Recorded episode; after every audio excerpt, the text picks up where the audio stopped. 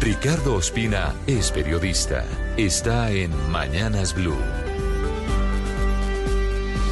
Son las 6 de la mañana y 31 minutos. Hablando de incendios, pero en esta ocasión políticos y jurídicos, hablamos de la decisión de la Procuraduría de suspender de su cargo por tres meses al canciller Álvaro Leiva por las posibles irregularidades que cometió al suspender la licitación para adjudicar la expedición de pasaportes, determinación que produjo una cascada de reacciones y un verdadero terremoto político.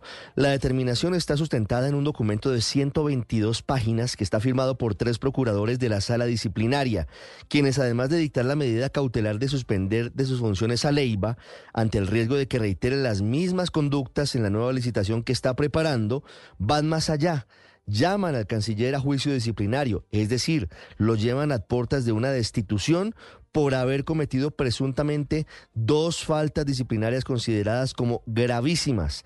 La almendra de esta decisión está en que desatendiendo los análisis y las advertencias que hicieron los expertos del Comité de Contratación, entre ellos la exdirectora de la Agencia de Defensa Jurídica del Estado, la petrista Marta Lucía Zamora, el canciller Álvaro Leiva primero declaró desierta la licitación para la fabricación y expedición de pasaportes que tiene un valor cercano a los 600 mil millones de pesos a pesar de que la firma Thomas Gregan Sons había cumplido con todos los requisitos previos y segundo, decidió no conciliar con esa firma para evitar una demanda contra la nación por más de 117 mil millones de pesos. La Procuraduría consideró que Leiva actuó de manera caprichosa en todo el episodio de la licitación para expedir pasaportes. Ese argumento no le gustó al presidente Petro, quien anoche a través de sus redes sociales reconoció que el canciller siguió sus instrucciones y agregó no acepto pliegos de licitación sastre. La ley no los permite. Obviamente, el hecho de que diga que son pliegos sastre le da un eh, matiz a lo que él señala. Lo cierto es que eh, no es lo ideal que al final de una licitación llegue una única firma o consorcio para su adjudicación.